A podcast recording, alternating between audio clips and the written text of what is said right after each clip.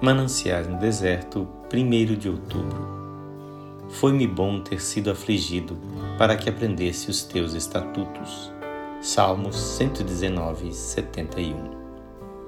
É muito curioso que as plantas de mais vivas cores sejam encontradas nas mais altas montanhas, nos lugares expostos ao tempo mais rude os mais brilhantes líquens e musgos e as mais encantadoras florzinhas encontram-se em exuberância na altura de picos vergastados pelo vento e a tempestade. Uma das mais pródigas exibições de colorido que já contemplei no mundo vegetal encontrava-se perto do cume do Monte C, de mais ou menos 3 mil metros de altura. Toda uma face da extensa rocha estava coberta de um líquen do mais vibrante amarelo que resplandecia à luz do sol como se fosse a amurada de um castelo encantado.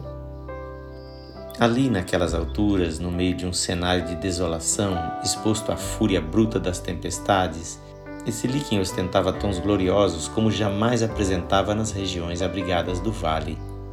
Tenho diante de mim, enquanto escrevo, dois espécimes do mesmo líquen, um da montanha outro dos muros de um castelo escocês, ensombreado entre sicômoros.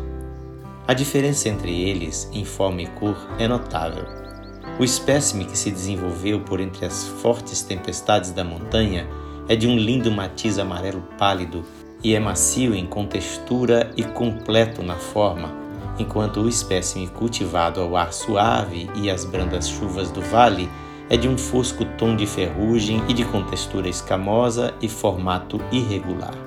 E não é assim com o crente que é afligido, açoitado pelas tempestades e desprovido de consoladores? Enquanto não é batido e rebatido pelas tempestades e vicissitudes da providência de Deus, seu caráter mostra-se como que rude e obscurecido.